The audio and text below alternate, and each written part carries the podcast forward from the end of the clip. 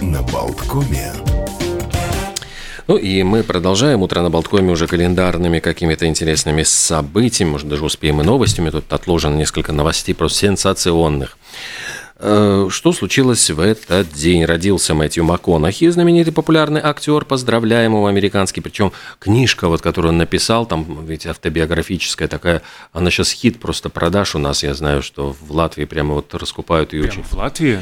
Ну, Именно и- МакКонахи? Именно МакКонахи, потому ну, она просто м, очень хорошо действительно написана. Он, он написал ее с таким юмором, но она необычная. То есть там э, такие вот как будто бы наклеенные листочки там внутри, там, ну, там э, рукописно него там даже все это оформление. Он пытается объяснить... Пером.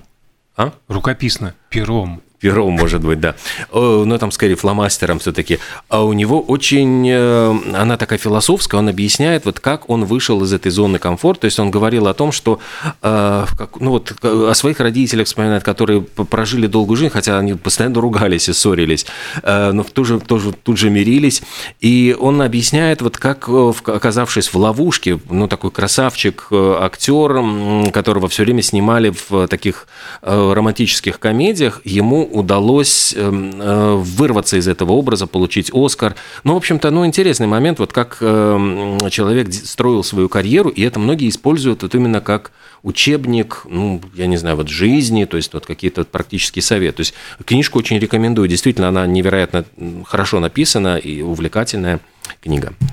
В этот день появился на свет, это произошло 4 ноября 1956 года, российский певец, автор песен и поэт Игорь Тальков.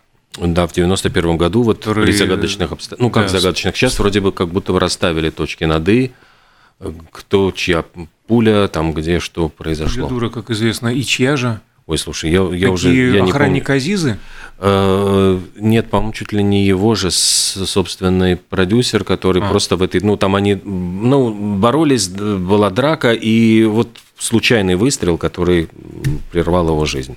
Очень глупая совершенно история, совершенно. Ну, это правда. Да. А Шон Джон Коумс родился в этот день в 1969 году, более известен как э, Диди, Пи Диди, Пав Дэдди и как угодно вот эти все сочетания. А еще 130 лет назад скончался французский композитор Эрве, настоящее имя которого было Флоримон Ронже, и он осно- один из основоположников жанра опереты. Он создал театр Фоли Нувель «Новые безумства», где ставили э, вот такие представления, которые пародировали э, оперный жанр. То есть это вот и как раз и была оперетой. Но его затмил, конечно, Жак Оффенбах, э, и как-то вот завел на второй план. Но лучшее произведение того самого РВ «Мадмуазель Нитуш», было экранизировано, по-моему, там это Сергей Захаров там э, играл молодой, там ну, так как раз прославился этим фильмом «Мадемуазель Нитуш». И, ну, к сожалению, вот РВ э, умер в 130 лет назад от душевной болезни, он закончил свои дни в психиатрической больнице на окраине Парижа. И самое вот поразительное, что в этой психиатрической больнице лечили пациентов музыкой, и там он начинал свою карьеру 17-летним юношей на должности органиста. Он помогал лечить других, а закончил свою жизнь как уже пациент. Такая вот печальная, да, з- из- Ну да. завершение истории. А про, про, про, про мир психики. Да, пожалуй, про мир психики. В этот день, а, в 1899 году, правда, на обложке год э, стоял 1900 почему-то, с опережением времени, вышла книга Зигмунда Фройда «Толкование снов», которая лишила спокойного сна все человечество навсегда. Что примечательно, было напечатано всего 600 экземпляров, за первые шесть недель книгу приобрели 1, 2, 3, 123 человека, а весь тираж оставшийся разошелся лишь спустя 9 лет. Но, конечно же, трудно переоценить а, влияние этого сочинения. А, Еще одно сочинение «Пармская обитель», роман Стендаля, а, был ну, в общем-то, первые буквы, первые строки были а, тоже написаны автором в этот день, в 1838 а, в общем-то, закончил он спустя всего 7 недель, неполные два месяца. А книга долгая, длинная, да, да. подробная. За семь недель и не одолеешь ее читать, а он быстро написал. Да, так. Да. Кто-то тут меня... Телефон тебя начал опознавать. Начал вдруг внезапно говорит, опозна... узнаю брата Колю. Mm. А, да, ну и вот еще 21 год назад в, появился на, не на свет, а на экраны вышел фильм «Гарри Поттер и философский камень». То есть это первая книжка, первая экранизация э, романов Джо, Джоан Роулинг. И тогда вот именно появились на экранах вот все эти Рон, сам Гарри Поттер, вот э, Дэниел Редклифф, э, как подбирали там актеров, можно часами рассказывать. Спилберг же собирался снимать первым, но потом вот уступил, решил, потому что ну, у Спилберга просто не хватило силы, духа и вообще желания замахнуться. Он понимал, что там 7 книжек, 7, 7 фильмов должно быть. И Джоан Роулинг э, еще была в процессе написания этой книжки. И самое интересное, что все время вот меня поражает этот факт, э, она как раз выпускала четвертый роман, но вот Алан Рикман, который играл э, вроде бы такую нехорошую роль, ну, то есть... Ну, Мой там... любимый персонаж. Да-да-да. Прошу прощения. И э, говорят, что вот именно ему она настолько доверяла, что она ему шепнула, чем закончится, что, собственно говоря, ведь он там симпатизировал Гарри Поттеру, все это там. И вот она ему все это объяснила, и он держал... Ты умрешь. Тайну, вот, только никому не говори. И он держал эту тайну, вот пронес через весь, всю историю всех, всех этих съемок и не, не, не рассказал никому. А в этот день что произошло еще примечательного? В 1873 году дантист из Сан-Франциско по имени Джон Бирс запатентовал золотые коронки для зубов. Помнишь, это цитата? Люди э, там что-то работают прям не покладая рук, вынуждены многое, ну там, лишения терпят, вынуждены вставлять себе золотые зубы по-моему, 12 стульев это было. А десятью годами ранее, в 1863 было запущено первое в мире метро, и произошло это в Лондоне. А спустя какое-то количество времени, 27 лет конкретно, в 1900 оно было электрифицировано. А вообще э, крупнейшие на данный момент метрополитены в мире по количеству станций маршрутов – это Нью-Йоркский, 472 станции, наверняка кто-то знает их наизусть и ориентируется, 28 маршрутов. По, дли, э, по длине линии, конечно же, а, Китай – это шанхайское метро 743 километра и пекинское 727.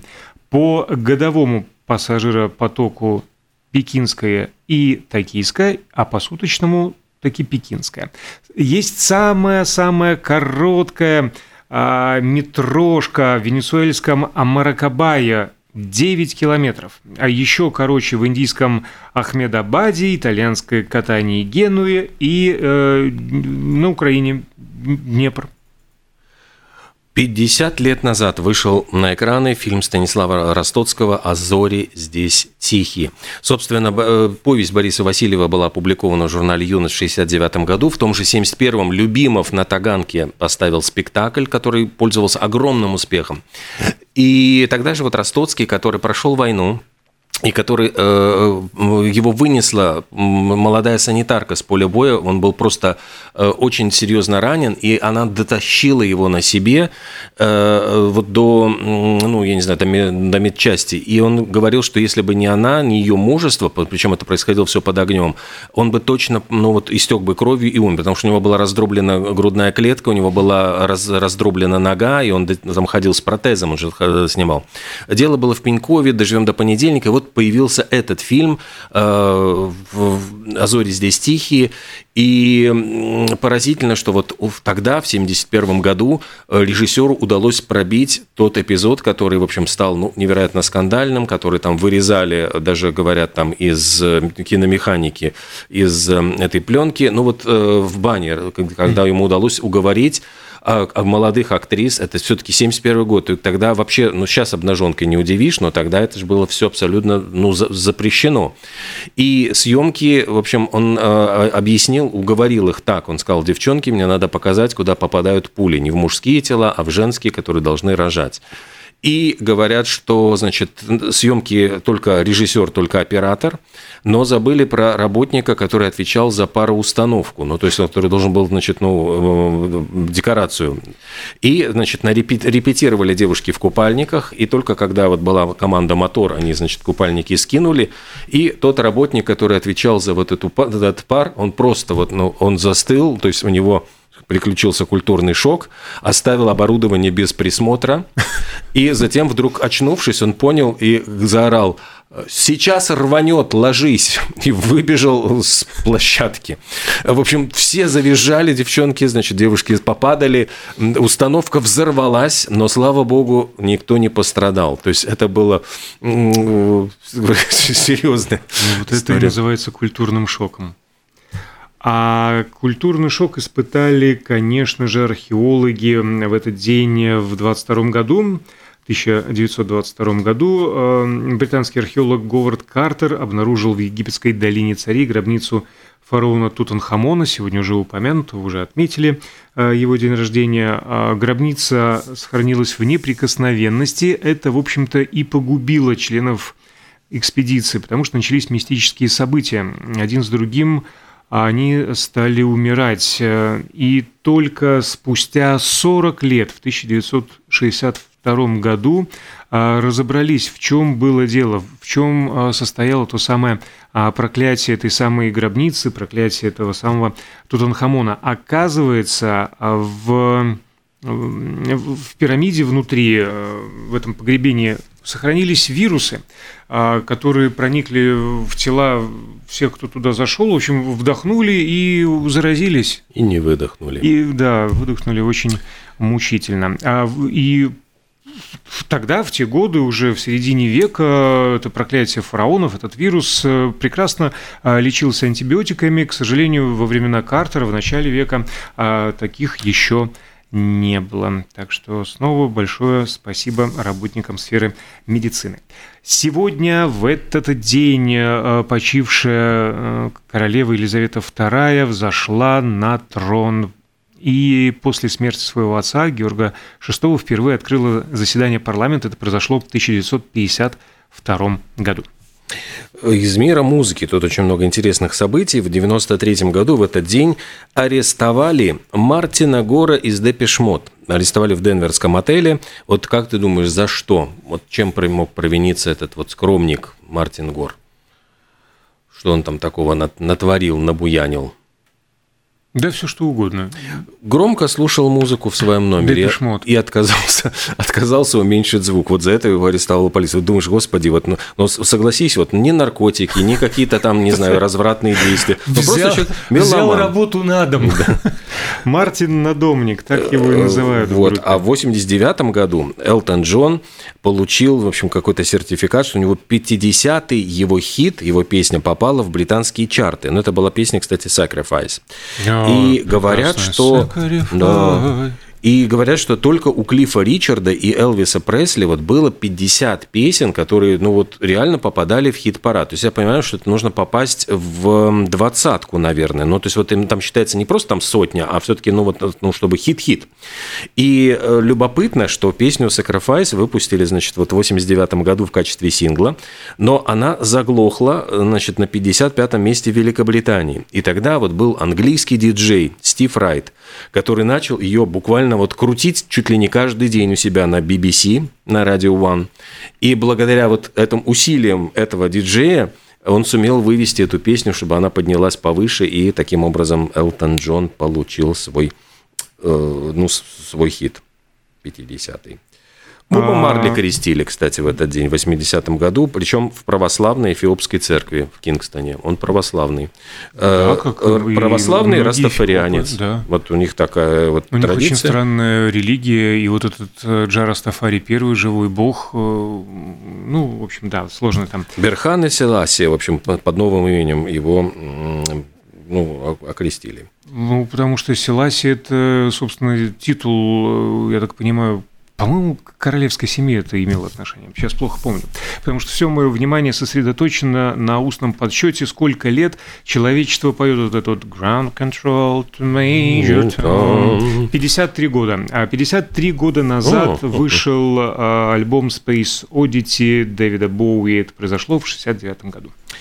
А в 2013 году Рианна попала в такой очень тоже престижный список Битлз и Элвиса Пресли. То есть она, она стала одним из этих трех исполнителей, э, которые семь раз за семь лет возглавляли британский чартинг. Каждый раз вот что-нибудь придумывают, какую-то хитрую такую э, статистику. Но вот по этой хитрой статистике семь раз за семь лет э, вот Рианна, Битлз, Элвис Пресли больше не, значит, нету рядом с ними никого. Даже Элтон Джон вот не попал в этот. Кто бы про хитрость говорил?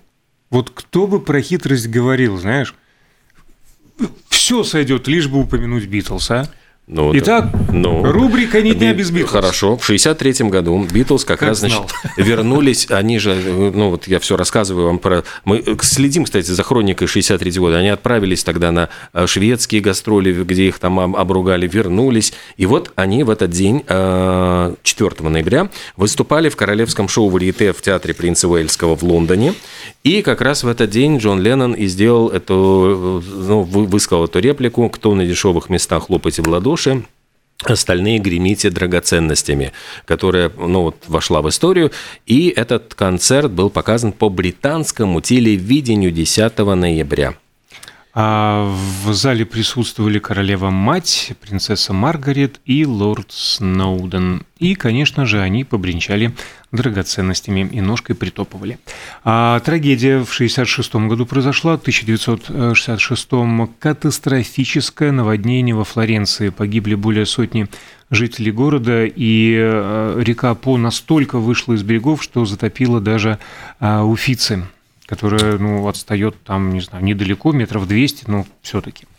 Вот в галерее Уфицы во Флоренции там очень много э, шедевров живописи, и просто у меня просто такая, ну, новость не могу молчать. Чем занимаются британские ученые, э, искусствоведы ученые? Они проанализировали 160 картин от 15, э, от 15 века до наших дней и пытались, значит, зада, не, озадачились вопросом, насколько изменилось размеры, простите, мужских пенисов за, вот на протяжении этого исторической э, эпохальной э, ну, вот этого периода. И они измеряли, значит, ну вот уш, уши, нос, и э, заодно вот приложили линейку, простите, вот к гениталиям взрослых мужчин. И сенсационная совершенно вот их вывод, они говорят, что изображение увеличилось в размере вот с течением времени. То есть раньше изображали их небольшими, а теперь, э, ну вот они склонны считать, что это под воздействием массовой культуры, э, порнографических, простите, каких-то, значит, стандартов, заданных вот этими э, высокими стандартами вот этой, этой области. Теперь, говорят, вот их показывают обнаженных мужчин чаще всего в в бытовых сценах, а не в сюжетах из мифов. Ну, то есть раньше обязательно это было что-нибудь там про Геракла, там чего-нибудь какие-нибудь такие вот. Э, а тут вот э, все. Кстати, интересно, потому что а, в античном мире, в том же самом, я не знаю, в Риме, э, в Афинах э, считалось вот большое э, достоинство уделом варвара, да, а да, скромное да. как вот, бы ну, это, цивилизованного человека. Давид Микеланджело, собственно говоря, это один из самых ярчайших примеров. Совершенно справедливо. А ученые не британские, лингвисты всего мира – а у меня тут включилась реклама в самый э, неожиданный момент. А... Вот я ее и выключил. В общем, э, лингвисты составили рейтинг самых красивых в мире слов. Э, в турецком языке э, есть слово «екамос». Так. Вот, э, например. Это самое красивое слово? Да, э, первое место в мире Екомос вот этот э, означает отражающуюся в воде дорожку лунного света. И выбрали за образность и полноту смыслов. В китайском языке есть хулу. Угадай, что такое хулу? Ну, это хула, вот когда кого-то ругают. Ну, э, да, возводят хулу, когда, например, ты храпишь, тебя пихают в бок и говоришь, сколько можно вообще, выйди, спи в гостиной на диване.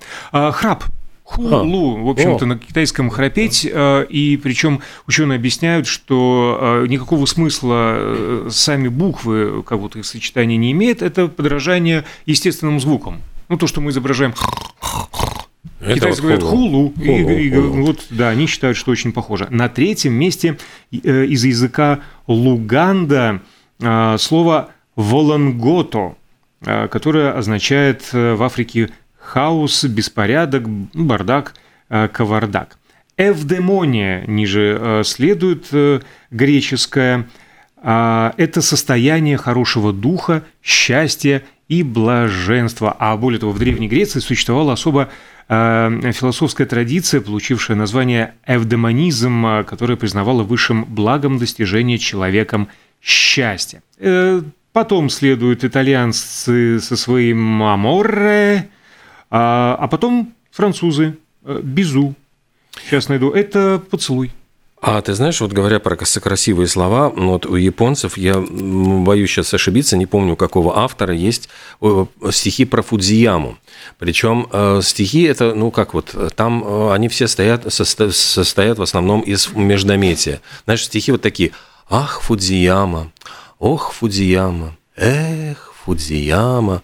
И вот, Ишь ты, Фудзияма. И говорят, что японцы просто, вот у них слезы текут рекой, когда они слышат это, эти стихи. В общем, просто это их вот разрывает буквально на части. Хотя вот если перевести их невозможно, потому что это все вот просто, ну, ух, Фудзияма. Нам показывают, что а, пора нам, оказывается, заканчивать, но я не могу напоследок не произнести а, самое емкое слово на свете из того самого а, рейтинга. Это э, яганский язык. Э, яганы живут на огненной земле, такое э, слово, и оно звучит «мами хлапни натопай». Маме хлап не натопай. Да. А что означает взгляд между двумя людьми, каждый из которых надеется на то, что другой начнет действие, желанное для обоих, но которое ни один из них не хочет начинать первым. Это они еще не слышали песню а «Я обернулся посмотреть, не обернулась ли она». Ну, а наш вот «Нахнима Тапай» означает, наша передача закончена, но продолжается эфир радио Болтком. Константин Рангс буквально после новостей.